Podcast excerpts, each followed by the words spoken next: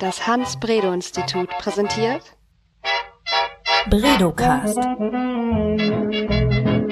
Wir erforschen was mit Medien. Ja, herzlich willkommen zum Bredocast. Wir sind bei Folge Nummer 37 und heute ist unser Thema Jugendmedienschutz. Mein Name ist Johanna Seebauer und ich spreche heute mit dem Direktor des Hans-Bredow-Instituts, Professor Dr. Uwe Hasebrink. Schön, dass du dir Zeit genommen hast. Ja, herzlich willkommen. Ich freue mich auch.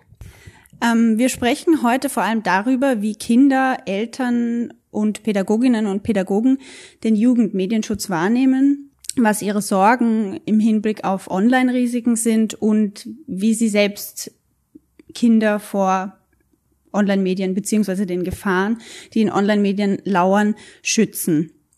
Darüber ist äh, vor kurzem eine Studie erschienen, die wurde letzte Woche in Berlin vorgestellt. Der, die Studie oder der, die, der Abschlussbericht der Studie nennt sich Jugendmedienschutzindex. Kannst du ein paar Worte darüber sagen? Vor einiger Zeit hat die freiwillige Selbstkontrolle Multimedia-Anbieter ähm, sich gedacht, dass wir zwar ein sehr differenziertes Jugendmedienschutzsystem haben mit vielen Regeln und vielen Akteuren und vielen technischen Hilfsmitteln, die dabei helfen sollen, dass wir aber nach wie vor nicht genau wissen, wie diese Maßnahmen eigentlich bei denjenigen ankommen, für die sie gedacht sind. Also in erster Linie bei den Kindern und Jugendlichen, ob denen das irgendwie nützt, aber vor allen Dingen auch bei den Eltern, die ja maßgebliche Rolle, eine maßgebliche Rolle dabei zu spielen haben, dass Jugendmedienschutz funktioniert und auch bei Pädagoginnen und Pädagogen, also denjenigen, die mit den Kindern und Jugendlichen in Schulen oder außerschulischen Bildungseinrichtungen zusammenarbeiten.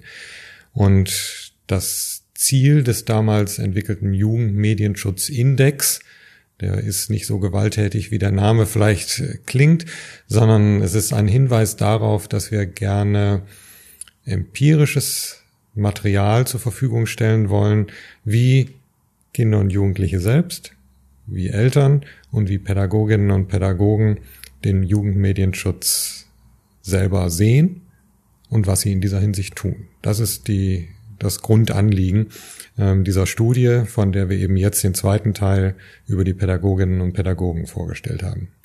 Und ähm, bevor wir jetzt über die Studie im Detail sprechen, würde ich gerne ganz allgemein über den Jugendmedienschutz sprechen. Was ist denn das eigentlich überhaupt? Was ist das für ein System? Wie kann man sich das vorstellen? Wer steckt da dahinter? Wie wird das umgesetzt? Jugendmedienschutz begann zu dem Zeitpunkt, als man feststellte, dass die Segnung der modernen Massenmedien, egal ob jetzt im Film oder in Zeitungen oder dann Radio und Fernsehen, auch Angebote mit sich bringen, von denen Erwachsene zumindest, Eltern, Pädagoginnen und Pädagogen den Eindruck haben, dass sie Kinder in ihrer Entwicklung beeinträchtigen könnten, sie traumatisieren, sie verstören, sie irreleiten könnten. Das heißt, wir reden et über etwas, was zunächst einmal eine Schutzperspektive hervorruft. Eine Schutzperspektive in dem Sinne, wir sollten Kinder und Jugendliche vor möglichen Gefahren schützen. Das ist auch heute noch so, diese Perspektive, und ist übertragen worden auch auf den Bereich der Online-Medien, über die wir heute überwiegend sprechen, ist aber mittlerweile deutlich aufgeklärter. So hoffe ich jedenfalls, dass es, dass man das so sagen kann. Aufgeklärter in dem Sinne, dass wir uns klar machen, es kann nicht darum gehen, Kinder vor digitalen Medien an sich zu schützen. Denn es dürfte offenkundig sein, dass die früheren Medien auch schon, aber jetzt auch die Online-Medien für Kinder und Jugendliche, für ihre für ihren Austausch mit anderen, für ihre Kreativität, ähm, für vielfältige Funktionen sehr viel zu bieten haben. Sie sind attraktiv. Mit ihnen können sie was machen, mit denen können sie sich auch bilden, mit denen können sie ihren Horizont erweitern, mit denen können sie sich selbst erfahren. Ganz viele Funktionen, die mithilfe dieser Medien sehr gut erfüllt werden können. Hinzu kommt, dass ihre Umgebung eben auch intensiv diese Medien nutzt. Kinder beobachten, dass Erwachsene auch mit dem Smartphone unterwegs sind und offensichtlich Gefallen daran finden, das zu nutzen. Also es kann also nicht die einfache Lösung sein, ich schütze meine Kinder, indem ich ihnen das Smartphone wegnehme oder es ihnen am Anfang in früheren Jahren gar nicht erst zur Verfügung stelle. Man muss es auch nicht unbedingt tun, aber Jugendmedienschutz hat heute einen intelligenteren Anspruch. In der heutigen Welt, die durch digitale Medien geprägt ist, gehört der kompetente Umgang mit eben diesen Medien zum Alltag, zu den Alltagskompetenzen hinzu. Das ist das, was zu vermitteln ist. Und das hat auch eine Schutzkomponente. Zu dem Lernen mit Online-Medien umzugehen, gehört zugleich auch, sich klar zu machen, welche potenziellen Risiken das birgt. Ich bin nach wie vor noch angetan von einem alten Beispiel, äh, das eine Analogie zieht zum Jugendmedienschutz. Das ist äh, das gute alte Fahrradfahren. Ähm, Fahrradfahren hat offensichtlich etwas Attraktives, aber ich lerne nicht Fahrradfahren, wenn ich nicht, ohne irgendwann mal auch hinzufallen. Äh, ich gehe dabei ein Risiko ein. Das erste Mal oder das zweite Mal oder in meinem Fall auch das zehnte Mal ähm, immer noch mal wieder hinzufallen. Ähm, die Konsequenz kann aber nicht sein, so du lernst eben nicht Fahrrad fahren. Nein, wir wollen Fahrradfahren lernen, um den Freiraum, der damit verbunden ist, die Beweglichkeit, die Schnelligkeit auch da, und auch das Bewegungsgefühl genießen zu können. Diese Analogie stimmt genau auch für Online-Medien. Ähm, sie richtig souverän nutzen zu können, beinhaltet an der einen oder anderen Stelle immer auch ein Risiko. Jugendmedienschutz heute ist also Risikomanagement in dem Sinne. Ich versuche Kinder und Jugendliche dabei zu unterstützen, die Kompetenz zu entwickeln, mit möglichen Risiken umzugehen und auf der anderen Seite die Potenziale, die Vorteile, die in den Online-Medien angelegt sind, auch für sich selber nutzen zu können. Das ist das Entscheidende. Es gibt dabei noch einige Dinge, die härter dieser Schutzperspektive folgen. Das gehört mit dazu. Kinder können noch so kompetent sein gegenüber bestimmten Machtpotenzialen seitens der Online-Anbieter, sind sie chancenlos. Das heißt, da, vor allen Dingen da muss der Staat, äh, müssen bestimmte äh, Regelungen eingreifen, die die damit verbundenen Risiken so gering wie möglich halten. Ähm, sie ganz auszuschalten ist wahrscheinlich utopisch ähm, in dem vorhin genannten Sinne. Ähm, aber da müssen richtig auch Schutzmaßnahmen greifen. Und da einen guten Ausgleich zu finden zwischen Förderung und Schutz, das ist die Herausforderung für Jugendmedienschutz im Sinne von Risikomanagement. Und hast du da ein Beispiel dafür, wo der Jugendmedienschutz mehr seine, seine Schutzmechanismus spielen lässt und nicht so sehr auf Risikomanagement setzt? Also gibt es irgendwelche Bereiche, die man Kindern einfach verbieten will? Bei solchen Dingen spielen klare Regeln eine große Rolle. Bei der Untersuchung der Eltern zum Beispiel stellen wir fest, dass so etwas althergebrachtes wie die Sendezeiten, die im Fernsehen gelten, ab wann Sendungen, die für Kinder als beeinträchtigend wahrgenommen werden, gesendet werden dürfen, in der Bevölkerung weit verbreitet ist. Man hat das Gefühl, um 20 Uhr kann ich mein Kind noch relativ bedenkenlos Fernsehen lassen. Äh, ab 22 Uhr beziehungsweise dann ab 23 Uhr kann da passieren, dass Dinge laufen, von denen ich den Eindruck habe, das äh, sollte mein Kind jedenfalls lieber nicht sehen. Solche Orientierungsmaßnahmen, das ist eine Einschränkung, wenn man so will, von Meinungsfreiheit, nicht zu jedem Zeitpunkt das sehen zu können, was man möchte. Ähm, aber es ist eine klare Regel, von der solche Befragungen immer zeigen, dass die Eltern dankbar dafür sind. Sie sind einfach, sie können sich daran orientieren. Ihren Alltagsablauf, auch die Erlaubnis, wie lange kann mein Kind Fernsehen und so weiter. Also vieles richtet sich daran aus. Das ist ein eher aus der Vergangenheit, aber heute immer noch aktuelles Mittel von Jugendmedienschutz, was nach wie vor noch sehr gut greift. Solche Mechanismen auch in die Online-Welt zu übertragen, ist, das, ist die Herausforderung heute. Ich wollte jetzt noch wissen, wann hat sich das gewandelt, äh, dass man Jugendmedienschutz als Risikomanagement bezeichnet hat? Ähm, kam das mit den digitalen Medien, mit den Online-Medien? Es fing sicherlich schon früher an. Äh, es gab in der erziehungswissenschaftlichen Diskussion, ohne dass ich selber Erziehungswissenschaftler bin, aber nach meiner Beobachtung immer schon ähm, ein Widerstreit zwischen Positionen, die sagten, ich muss eher bewahrpädagogisch vorgehen und ähm, die Kinder vor allem schützen, versus ich muss die Kinder eher stärken in ihren eigenen Kompetenzen, in ihrer eigenen Autonomie. Genau dieser Widerspruch, dieses Spann, sagen wir besser, dieses Spannungsfeld zwischen diesen beiden Orientierungen spiegelt sich im Jugendmedien schon, schon sehr, sehr lange. In der Art und Weise, dass sie tatsächlich Politik wird, ist es schwer zu verorten.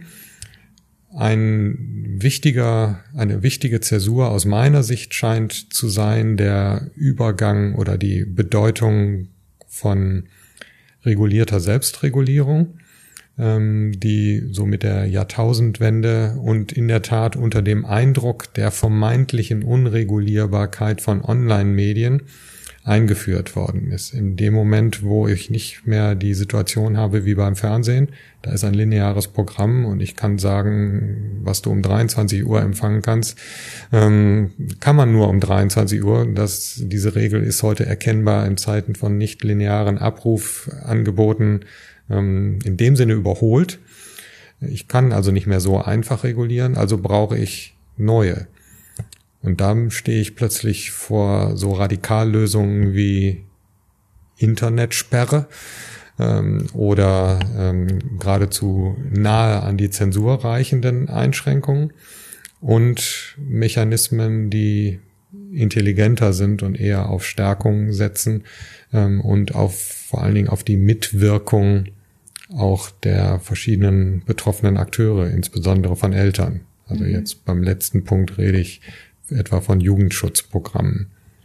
Wenn ich mich so an meine Schulzeit zurückerinnere oder meine, meine Kindheit, da waren, also es hat gerade so angefangen mit Smartphones und ich glaube, dass heute in den Schulklassen ähm, der Großteil der Kinder schon ein Smartphone besitzt und auch die Lehrer da wahrscheinlich verstärkt Regeln finden müssen, wie damit, wie sie damit umgehen.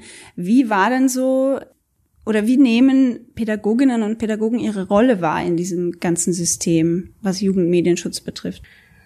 Sie schreiben sich selber Verantwortung zu. Soweit erstmal die positive Meldung. Sie sagen nicht, nö, das geht uns nichts an, das ist, betrifft nur die Eltern und vielleicht noch die Anbieter. Ähm, in der Tat, die Eltern sind die Hauptverantwortlichen, auch aus der Sicht der Pädagoginnen und Pädagogen.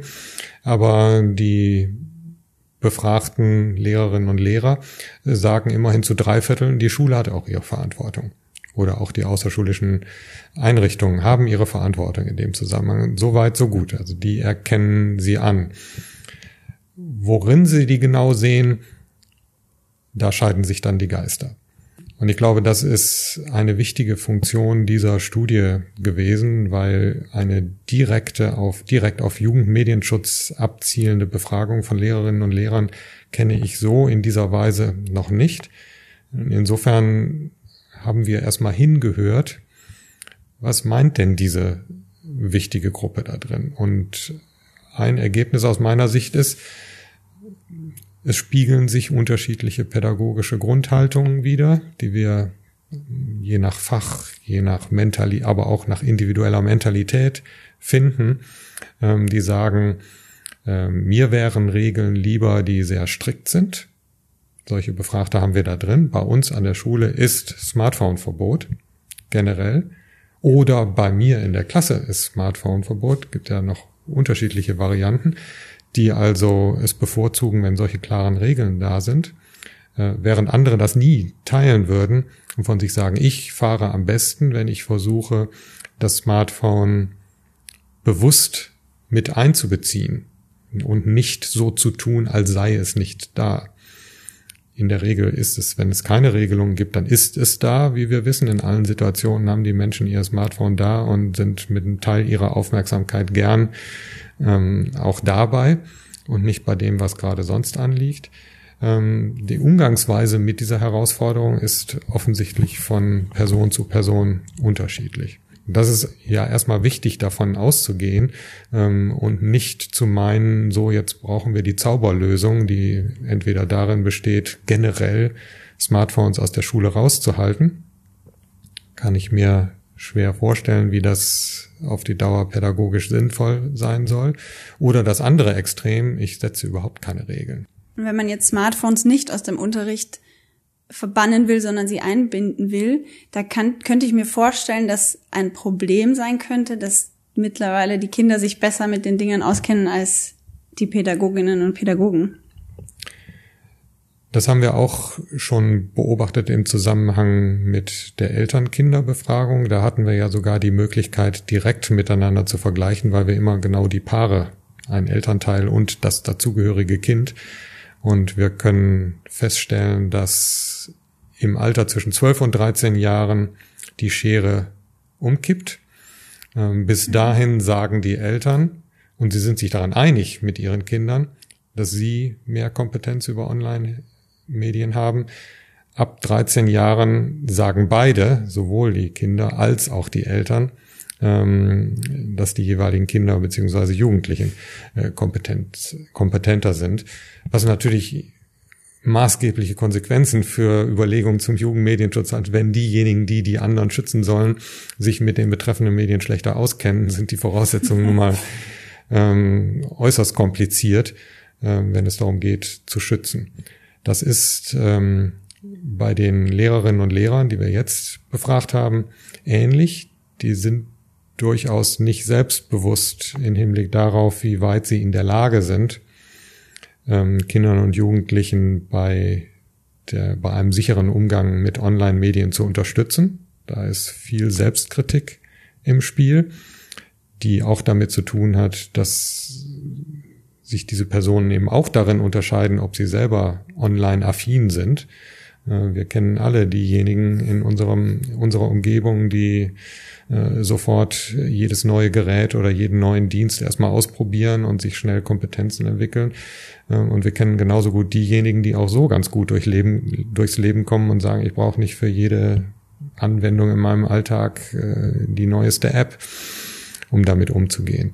Ähm, das heißt, das sind naheliegende und nicht kritisierbare Unterschiede ähm, in der Orientierung von Lehrkräften, äh, aber die spiegeln sich dann natürlich auch darin wieder, dass es unterschiedliche Perspektiven auf Jugendmedienschutz in dem mhm. Zusammenhang gibt. Lass uns der Vollständigkeit halber noch mal kurz was über die Studie sagen. Das Hans-Bredow-Institut war daran beteiligt, aber nicht alleine. Wer war da noch? Also Auftraggeber war die FSM, die Freiwillige Selbstkontrolle Multimedia-Anbieter und ähm, die Studie durchgeführt, ähm, haben außer dem Hans-Bredow-Institut auch das JFF, Institut für Medienpädagogik in Forschung und Praxis ähm, aus München. Und wir haben zusammen vor einem Jahr diese Studie von Eltern und ihren Kindern, die Altersgruppe war jeweils neun bis 16 Jahre, befragt Damals waren das, war das eine Repräsentativbefragung, also ähm, eine repräsentative Stichprobe für Haushalte mit Kindern in den, mit Kindern zwischen neun und zwölf Jahren. Ähm, dieses Mal bei den Pädagoginnen und Pädagogen haben wir keine repräsentative Stichprobe, was daran liegt, dass wir diese Gruppe noch gar nicht so genau kennen. Wir haben also eher darauf geachtet, dass wir beim Suchen nach möglichen Befragten ähm, möglichst vielfältige institutionelle Zusammenhänge zusammenbekommen. Alle möglichen Schultypen, alle möglichen Arten von außerschulischen Einrichtungen, um erstmal im explorativen Sinne zu erkunden, äh, auf welche Art von Reaktionen wir stoßen. Das ist also insofern keine repräsentative Stichprobe, sondern eine explorative Untersuchung, die eine andere Funktion hat. Wir wollen nicht ein für alle Mal zeigen, so und so viel Prozent tun genau dies, sondern wir wollten zeigen, ähm, wie vielfältig die Umgehensweisen mit diesem Thema sind. Das ist auch einigermaßen gut gelungen. Die, der größte Teil der Befragten ähm, stammen aus schulischen Zusammenhängen. Dort aber schon immerhin der wichtige Unterschied, äh, sind es Fachlehrerinnen und Fachlehrer oder sind es eher Schulpsychologen oder eher äh, Beauftragte für bestimmte Querschnittaufgaben. Äh, die sind alle drin vertreten.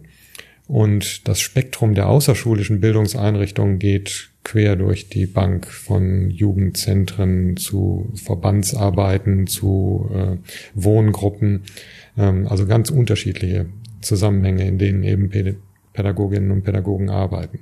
Und wie viele Leute habt ihr insgesamt befragt? Ähm, bei der repräsentativen Befragung Eltern-Kinder waren es äh, gut 800.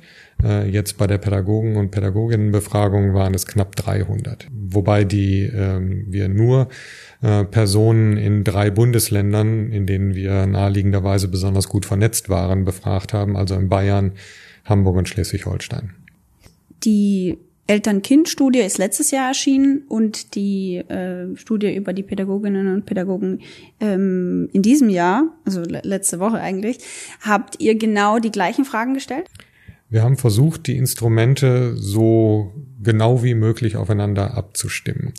Ähm, das bedeutet auf der groben Ebene, dass wir uns bei allen drei Gruppen interessiert haben dafür, welche Sorgen machen sie sich, welche Einstellungen haben Sie zum Ju Jugendmedienschutz? Wie stehen Sie überhaupt dazu, dass es so etwas wie Jugendmedienschutz gibt?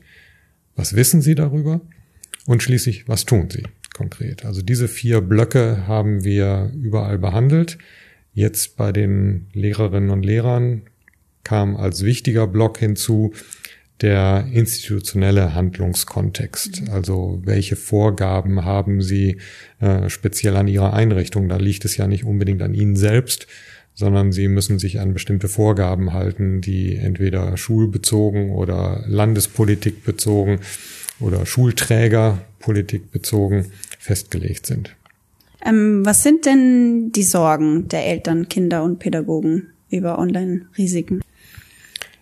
An der Stelle finde ich die Studie besonders interessant, weil wir vermieden haben, gleich mit der Tür ins Haus zu fallen und zu unterstellen, es gebe Anlass mhm. zur Sorge. Wir haben stattdessen eher erstmal offen gefragt, gibt es Anlass zur Sorge? Und insofern wäre ein erster Indikator für das Thema, wie viele der Befragten eigentlich sagen, nee, ich sehe eigentlich keinen. Das sind eben Online-Medien und die sind interessant und fertig. Diese Haltung vertreten nicht ganz überraschend von den Kindern und Jugendlichen etwa 40 Prozent, dass sie sagen, nö, ich mhm. habe keine Sorgen. Ähm, bei den Eltern sind es deutlich weniger und ähm, noch mal weniger bei den Pädagoginnen und Pädagogen. Also wenn man es an diesem einfachen Indikator festmachen will, hat diese Gruppe am ehesten, sieht am ehesten Anlass, mhm. äh, dass man sich über die Online-Nutzung Sorgen machen muss.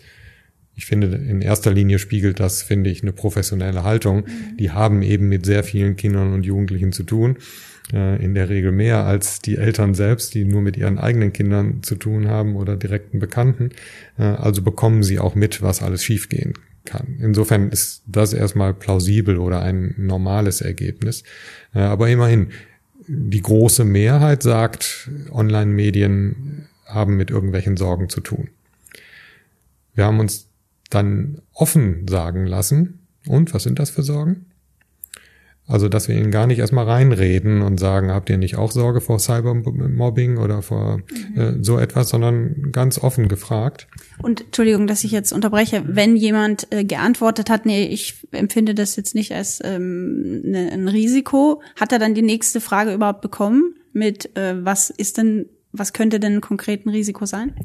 Es war eine offene Frage.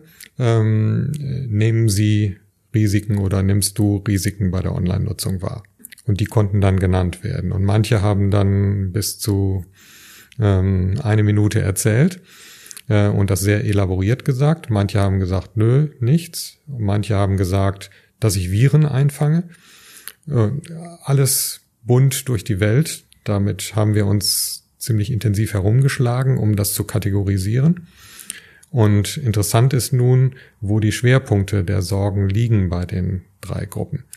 Die Pädagoginnen und Pädagogen sind nach wie vor noch sehr besorgt über konkrete Inhalte, auf die die äh, Kinder und Jugendlichen ähm, im Internet stoßen. Also extremistische Inhalte, gewalttätige Inhalte, pornografische Inhalte, ähm, wo also das Problem aus der Sicht der Befragten im Inhalt selbst liegt, von dem sie meinen, das kann nicht gut sein für Kinder und Jugendliche. Ähm, überhaupt keine Rolle spielen für sie so Dinge, die für die Eltern und auch für die Kinder wichtiger geworden sind. Konkrete Vertragsrisiken, also Risiken, die sich daraus ergeben, dass heute Kinder und Jugendliche mit den Serviceanbietern im Online-Bereich ja eine Art vertragliche ähm, Beziehung eingehen, ähm, im Rahmen derer bestimmte Daten zur Verfügung gestellt werden und bestimmte Dienste zur Verfügung. Das ist nicht unbedingt immer finanziell unterlegt, aber es ist ein direkter, individualisierbarer Vertrag äh, zwischen einer Person, die das nutzt, und dem Anbieter.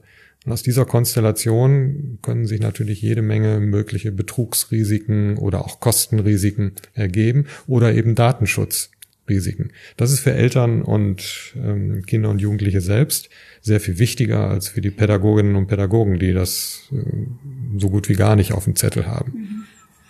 Gut, für die, auf die fällt es dann nicht zurück, wenn die Kinder irgendwelche Verträge eingehen. Das ist dann eher das Problem der Eltern. Ne? Mhm, genau. Also das ist die, in dem Sinne die professionelle Perspektive, die dabei eine Rolle spielt. Die, nach meinem Eindruck waren die Pädagoginnen und Pädagogen auch sehr kritikfreudig gegenüber den beiden anderen Gruppen.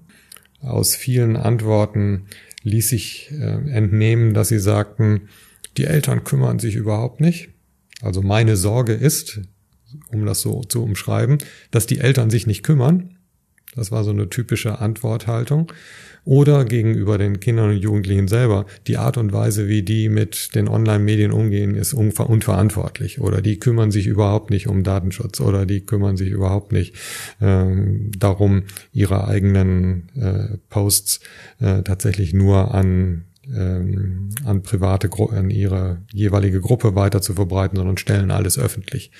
Mhm. Ähm, oder die mobben. Es gibt eben sehr, die Lehrerinnen und Lehrer haben noch stärker als die anderen beiden Gruppen das Thema Mobbing hervorgerufen. Kaum eine der befragten Lehrkräfte sagte, äh, sie sei noch nicht in ihrer Klasse oder in, mit bei den Kindern, mit denen sie arbeiten, mit Mobbing konfrontiert worden. Also es ist ein ähm, omnipräsentes Phänomen. Und äh, noch eine kurze Zwischenfrage. Wenn wir jetzt über Online-Medien sprechen, sprechen wir dann über soziale Netzwerke, Online-Spiele, Messenger-Services. Fällt das da alles rein? Das ist unser Dauerproblem. Das ist im Moment nicht anders zu lösen, als die, als den Begriff so breit wie möglich zu fassen. Also wir haben jetzt nicht in den Fragen schon gezielt danach äh, differenziert, ähm, ob es sich jetzt speziell um mobile Apps handelt oder um Browserinhalte oder um Spiele. Ähm, dann wären wir wahrscheinlich in Teufelsküche gekommen, ähm, weil so differenziert es kaum geht. Und in der Praxis bei den Kindern und Jugendlichen diese technischen Finessen, diese technischen Feinheiten in der Unterscheidung auch nicht mehr eine so große Rolle spielen. Die Konvergenz der verschiedenen Dienste ist in der Hinsicht doch so weit fortgeschritten, äh, dass wir im Moment vermutlich am ehesten über diese, mit dieser breiten Kategorie Online-Kommunikation ganz, wir haben immer in den Fragen wiederholt, ne, damit meinen wir auch, ähm, online, denkt dabei auch an Online-Spiele oder an äh, Smartphone-Apps und so weiter. Ähm, also gemeint ist der breite Begriff von Online-Kommunikation.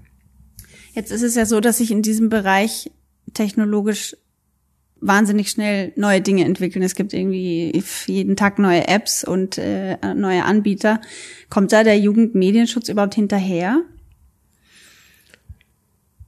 Wenn wir ihn uns vorstellen als eine Institution, die der Entwicklung hinterherkommen muss, hat sie so gesehen natürlich keine Chance. Die Innovation ist schneller als jedes, was sich vornehmen würde, auf jede einzelne Innovation wieder reagieren zu müssen.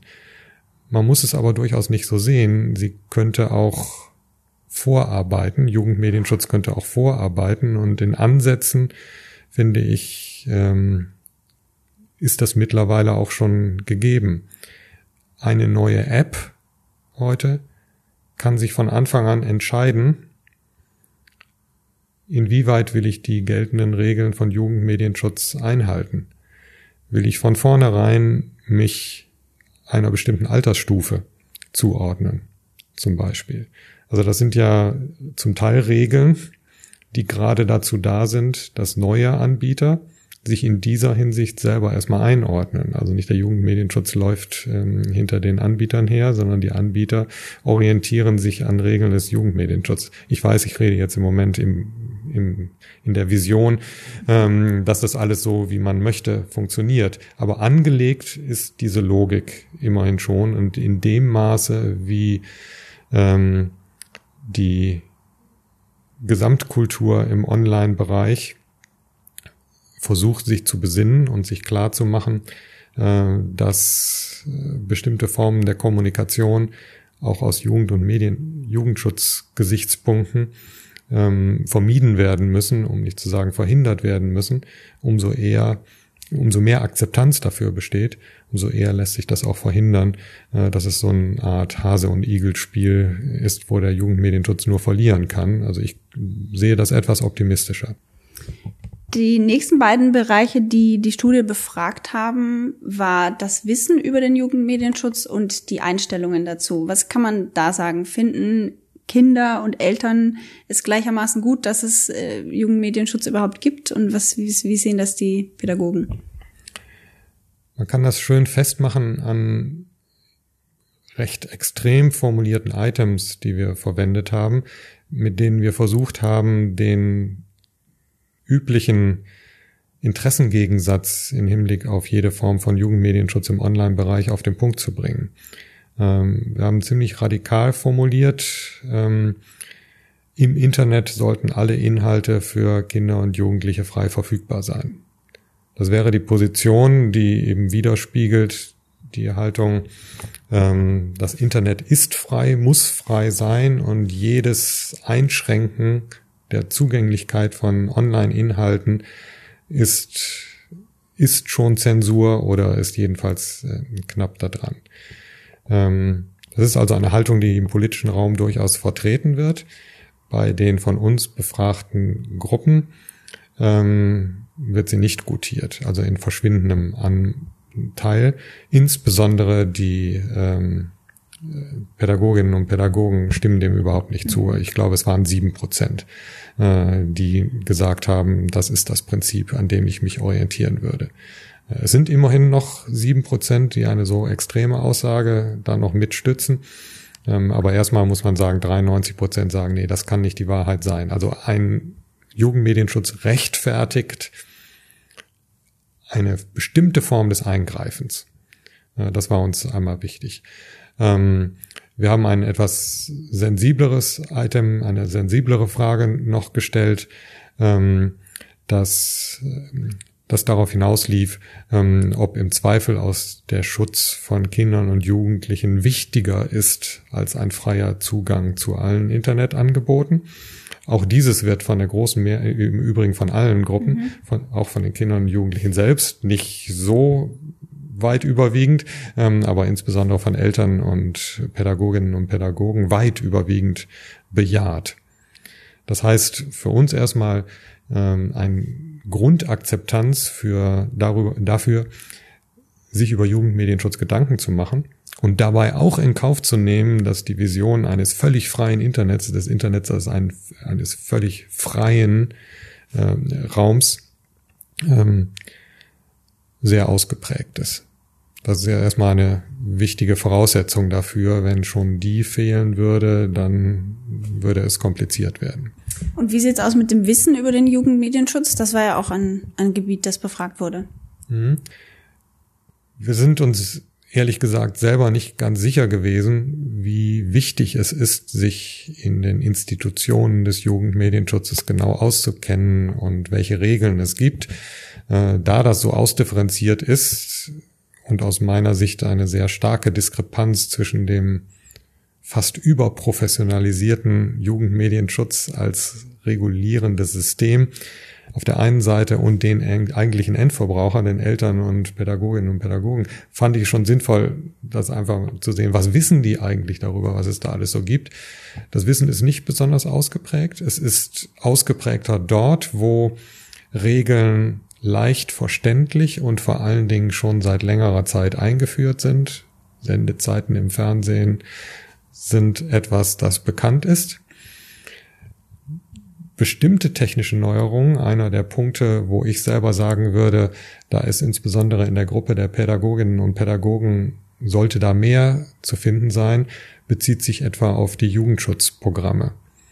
Wenn wir den Eindruck wir haben den Eindruck bekommen, dass die Tatsache, dass eine besondere, eine besondere Funktion der Jugendschutzprogramme darin besteht, dass sie durchaus mit pädagogischen Grundüberlegungen verbunden flexibel angepasst werden können.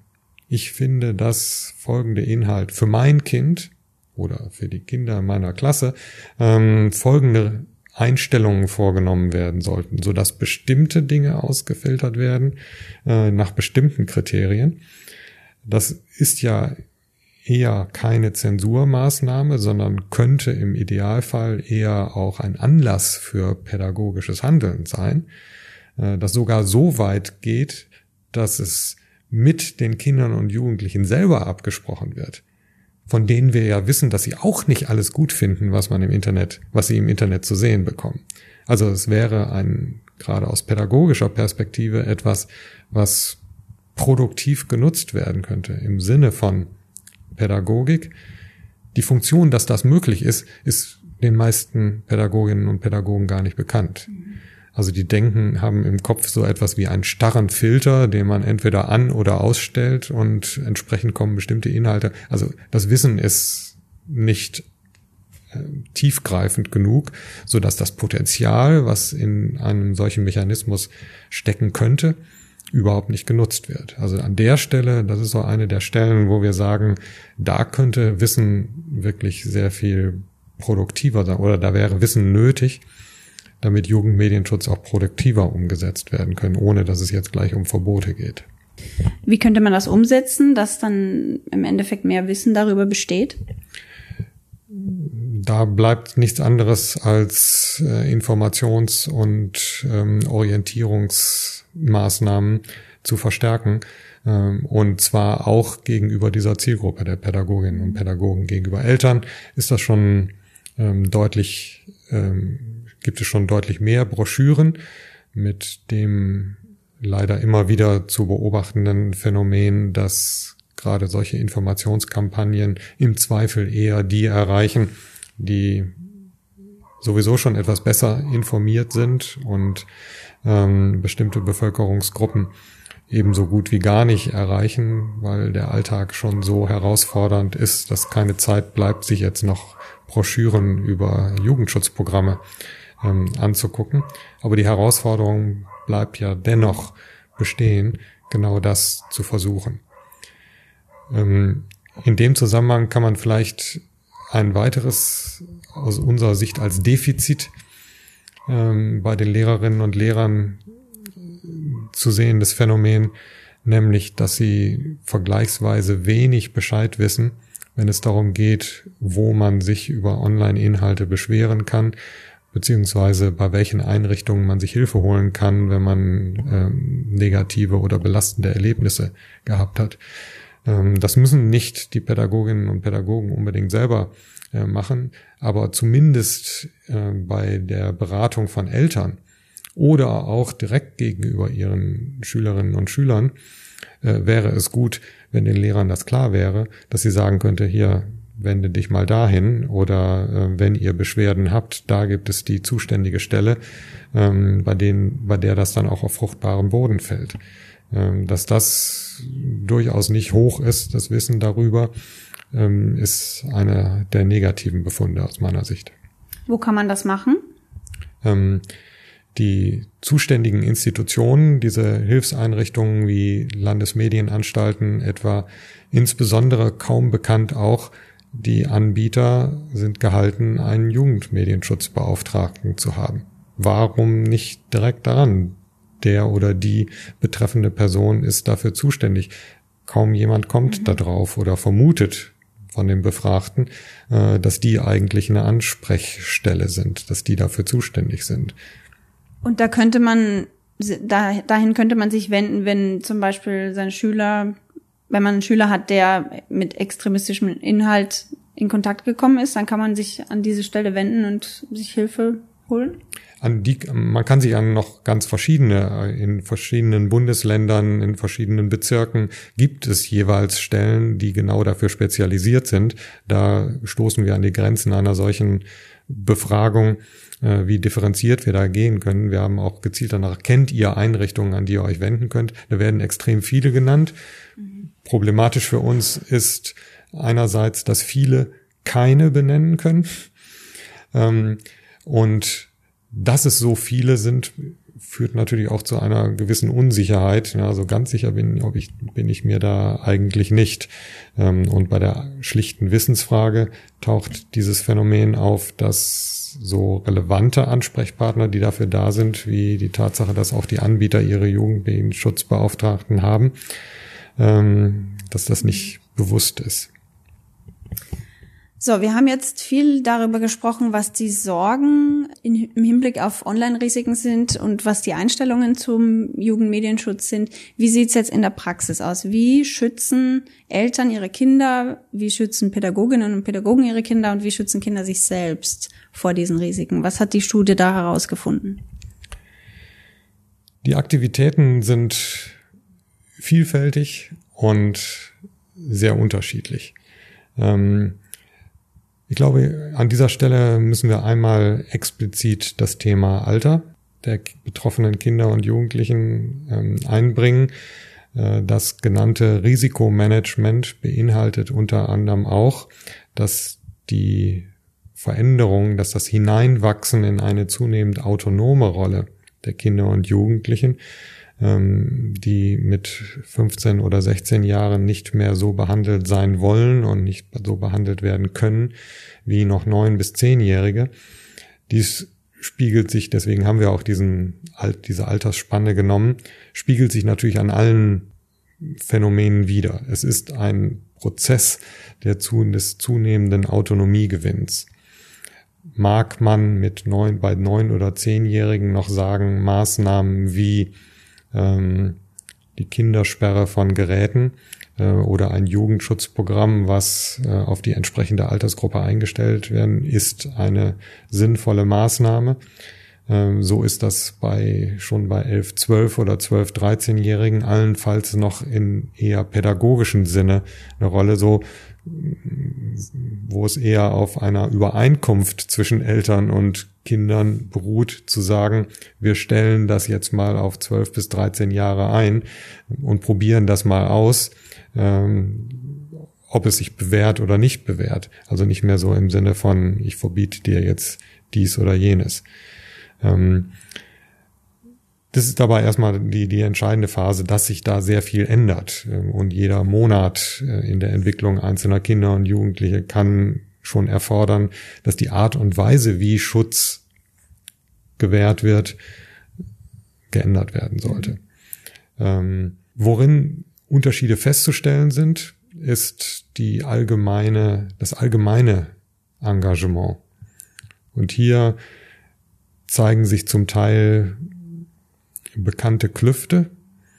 Ähm, wir wollen vermeiden, zu sehr in alte Klischees hineinzubekommen. Da sind diejenigen, die Zeit haben, sich um ihre Kinder zu kümmern und denen es wichtig ist, sich mit allen möglichen Anforderungen, die die Kinder im Alltag erleben, auseinanderzusetzen, eben auch mit den Medien und denjenigen, wo der Alltag so belastend ist. Das sind im Übrigen ja nicht nur in Anführungsstrichen sozial Benachteiligte, sondern das kann auch in sehr wohlhabenden Haushalten der Fall sein, wo aber der Arbeitsdruck so hoch ist, dass für die Kinder auch nicht viel Zeit da ist. Also so klischeehaft ist es nicht, aber es gibt jedenfalls erkennbare Unterschiede zwischen dem Gesamtengagement, dem Interesse, der Zeit ähm, die Kindern gewidmet wird. Und da würde ich den Jugendmedienschutz gar nicht so sehr herausgreifen aus dem Erziehungsverhalten, ähm, sondern es eher als ein Bestand, ihn eher als einen Bestandteil äh, des generellen Interesses an dem Aufwachsen der Kinder sehen. Äh, und da unterscheiden sich Eltern eben aus der Sicht einiger Kinder und Jugendlicher wahrscheinlich erheblich, ähm, dass sie einfach in ihren Eltern keine Ansprechpartner haben. Mhm. Das ist ja das, was sich durchzieht, eine altersadäquate Ansprache äh, zu haben, die sowohl den Neunjährigen, aber auch den 16-Jährigen zur Verfügung steht, um sich mit ihren Sorgen und dem, was über ihre eigenen Schutzkompetenzen hinausgeht, verständigen zu können. Mhm. Das ist, glaube ich, das, was man, wenn man drüber nachdenkt, über die Gesamtbefunde, die, die entscheidende Herausforderung ist und auch das ähm, entscheidende Merkmal, also die Bereitschaft, sich überhaupt damit auseinanderzusetzen. Das ist, die kann man nicht unterstellen, leider. Und äh, wenn wir jetzt uns die Pädagogen anschauen, wie setzen die Jugendschutz in, im Unterricht oder in der Betreuung von Jugendlichen um? Wir haben bei denen speziell uns damit auseinandergesetzt, wie das, was sie tun, im Zusammenhang steht mit dem, was ihre Institution von ihnen möchte. Ähm, es wird dabei ja sehr schnell klar, dass wir es hier nicht so wie bei den Eltern um Individuen zu tun haben, die jetzt so nach ihren persönlichen Werten in erster Linie vorgehen und in individuellen Möglichkeiten, sondern dass sie Teil eines Programms sind, eines äh, Schulplans, äh, bestimmter Vorgaben, die die Institution gegeben hat, die sie zum Teil gar nicht unbedingt teilen, ähm, aber sie sehen sich in den Zwängen eines bestimmten Lehrplans, den sie durchbringen müssen, der etwa verhindert, dass man sich zwischendurch auch mal mit Themen, die plötzlich aufkommen, ähm, wie klar erkennbares Mobbing innerhalb der Klasse, wenn der Lehrplan dadurch ins Wanken gerät, ähm, entscheiden sich eben viele Pädagoginnen und Pädagogen, ich bleibe beim Lehrplan ähm, oder sie handeln sich Probleme ein, weil sie weil sie ihre zeitlichen Restriktionen ähm, nicht weiter einhalten können. Ähm, was wir interessant fanden, ist, dass wie die Lehrer, Lehrerinnen und Lehrer selber die bestehenden institutionellen Vorgaben bewerten. Man merkt, dass es nicht den einen richtigen Weg gibt. Es gab welche, die das für gut hielten, dass an der Schule praktisch online Verbot besteht. Es gab genauso welche, die es für gut fanden, ähm, dass, äh, dass es offen ist, das ist jetzt nicht die Mehrheit. In den meisten Fällen äh, war es so, dass es unter Einschränkungen möglich ist, an der Schule das Internet zu nutzen.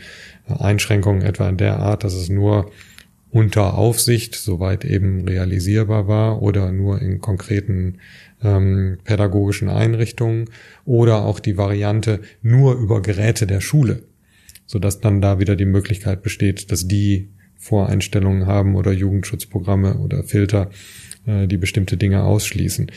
Ähm, es gab jeweils unterstützende Stimmen für alle von diesen Varianten, worin man sieht, ähm, die eine Lösung, also die Wissenschaft hat festgestellt, äh, das Beste ist, wenn Schulen generell das Handy aus dem Unterricht weglassen ähm, oder genau das Gegenteil. Äh, das hat die Wissenschaft nicht festgestellt. Die pädagogische Perspektive ist da differenzierter, äh, was im eher mühsamen Sinne bedeutet, es ist leider so mühsam, dass gelingender Unterricht und aus meiner Sicht damit dann verbunden auch gelingender Schutz oder gelingende Unterstützung beim Schutz vor Online-Gefahren äh, dort möglich ist, wo die Pädagoginnen und Pädagogen authentisch ihre Art und Weise mit Kindern umzugehen umsetzen können. Also dieser, dieses eine Mittel, genau diese Regel hilft jetzt allen dabei, den Kindern und Jugendlichen zu äh, helfen, äh, gibt es leider nicht. Das ist, sagen wir mal, eine gute Botschaft ähm, für alle diejenigen, die selber pädagogisch motiviert sind und sagen, ich finde meinen Weg. Ähm, das mag schlecht sein für diejenigen, die gerne klare Handlungsanweisungen haben, vor allen Dingen auf der verantwortlichen Ebene, auf der Schulleitungsebene und sagen so, ich möchte jetzt endlich mal ein für alle Mal ähm, klären, ob wir das so oder so machen. Äh, da wird es, da wird es schwierig. Sie haben es eben mit Kollegien zu tun, die geprägt, die, die sich zusammensetzen aus Menschen, die den Online-Medien unterschiedlich gegenüberstehen. Das heißt, es würde keinen Sinn machen, wenn jetzt ein äh, Lehrer, eine Lehrerin versucht, ihre Kinder mit den Umgang mit einem Smartphone beizubringen, obwohl sie selber keins besitzt und das auch nicht möchte.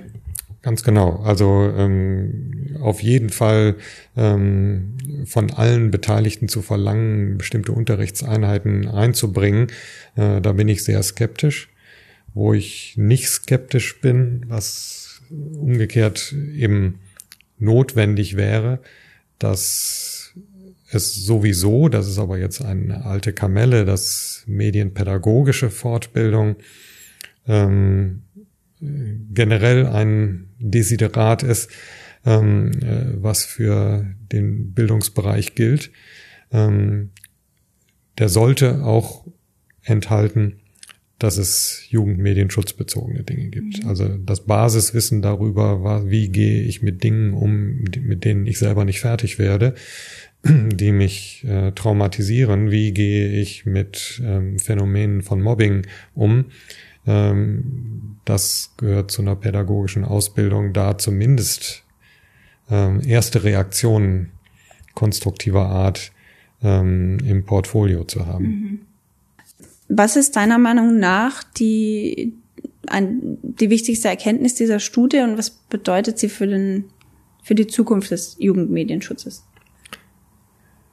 Was die Studie aus meiner Sicht vor Augen führt, ist äh, auch eine ihrer Prämissen schon gewesen, aber wir haben diese eindrucksvoll bestätigt bekommen. Nämlich, Jugendmedienschutz ist nichts, was von oben nach unten verordnet werden kann im Sinne von Verbot oder Nichtverbot. Jugendmedienschutz ist eine Aufgabe, die nur von allen Beteiligten gemeinsam gelöst werden kann, in einem Verantwortungsnetzwerk, so könnte man das nennen, aus Anbietern, aus Politik, äh, aus pädagogischen Einrichtungen, aus Eltern, die müssen alle mitmachen. Nicht im Sinne der immer drohenden Verantwortungsdiffusion, das machen die anderen schon, sondern genau im Gegenteil, äh, dass die einzelnen Beteiligten sehen, was ihr spezifischer Beitrag zu diesem Jugendmedienschutz sein kann. Und um den erfüllen zu können und sich nicht rauszureden, das machen schon die anderen, gehört dazu, dass sie voneinander auch möglichst genau Bescheid wissen. Dass die Pädagoginnen und Pädagogen wissen, welche Aufgaben eigentlich die Anbieter haben und welche sie nicht haben, welche Aufgaben Hilfseinrichtungen haben, was Eltern eigentlich genau tun oder nicht tun. Das ist wichtig für Pädagoginnen und Pädagogen, das zu wissen und realistisch einzuschätzen. Wir haben den Eindruck gewonnen, dass die gegenseitige Wahrnehmung, also das, was die Eltern meinen, was die Schule kann und soll und das, was und das, was die Pädagoginnen und Pädagogen meinen, was die Eltern tun oder nicht tun und nach, dass das sehr stereotyp ist, mhm. dass sie sich gar nicht in die andere Rolle hineinversetzen.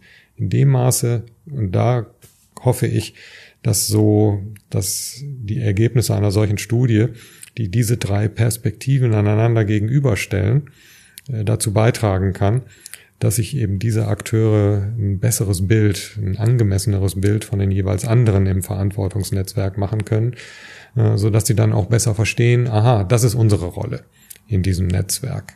Das wäre die Hoffnung mit so einer Studie. Mhm. Okay. Äh, eine letzte Frage habe ich noch. Gibt's, sind weitere Folgen dieser Studie geplant? Es war ja, es gab ja jetzt zwei Teile. Gibt es noch einen dritten, vierten, fünften? In, wir halten dies im Moment für die drei wichtigen Gruppen, die behandelt werden sollen. Ähm, es gibt Überlegungen darüber, das fortzuführen mit zwei Zielen im Moment. Das eine Ziel wäre die Befragung der äh, Pädagoginnen und Pädagogen nochmal auf eine noch stabilere Grundlage, empirische Grundlage zu stellen, also Teilgruppen zu identifizieren, die dann auch annähernd repräsentativ erfasst werden. Das wird nicht so eine vielfältige sein können, das ist uns schon klar, aber zumindest für Teilgruppen auch repräsentative Aussagen zu bekommen. Das andere Anliegen ist, das ist in dem Namen Index schon angelegt. Index ist dann interessant, wenn er, wenn man beobachten kann, wie er sich verschiebt äh, und was sich daran ändert. Ähm, wir versuchen Finanzierungen zu bekommen äh, für Folgebefragungen, in denen das ähnlich wiederholt wird nach einem bestimmten Abstand, um dann zu sehen, wie, was sich derzeit geändert hat, welche Maßnahmen sich bewährt haben, was sich nicht bewährt haben, wo noch Nachholbedarf besteht und so. Und das kann man am ehesten dann, wenn es eben eine wiederholte Untersuchung gibt. Lieber Uwe, ich danke für das interessante Gespräch. Danke gleichfalls. Damit sind wir am Ende vom Bredocast Nummer 37. Wir verabschieden uns von allen Zuhörerinnen und Zuhörern. Und ähm, falls es Beschwerden, Anregungen oder Tipps gibt, kann man uns gerne schreiben unter podcast.hans-bredo-institut.de. Man kann uns auch auf Twitter folgen, at Bredo-Institut. Und ich möchte noch eine kleine Empfehlung aussprechen, weil ich vor kurzem einen Podcast zu einem ähnlichen Thema gehört habe. Und zwar, wer sich darüber informieren will, wie Digitalisierung, ähm, Erziehung und Schule zusammenpassen und wie digitaler Unterricht funktionieren kann, der dem sei die Folge Nummer 59 des Podcasts Forschergeist ans Herz gelegt. Der Forschergeist Podcast ist der Podcast des äh, Stifterverbandes für die deutsche Wissenschaft. Und in dieser Folge spricht Tim Pritloff mit einem ähm, Lehrer und Experten für digitales Lernen, Philippe Wampfler aus der Schweiz. Und er spricht, wie er mit seinen, spricht darüber, wie er mit seinen Schülern ähm, digitale Medien durchnimmt und wie er unter anderem auch Computerspiele in den Deutschunterricht einbaut. Und das war ein sehr interessanter Podcast. Den Link packe ich in die Show Notes. Wen es interessiert, der kann sich das gerne anhören. Vielen Dank fürs Zuhören und bis zum nächsten Mal. Bredocast. Wir erforschen was mit Medien.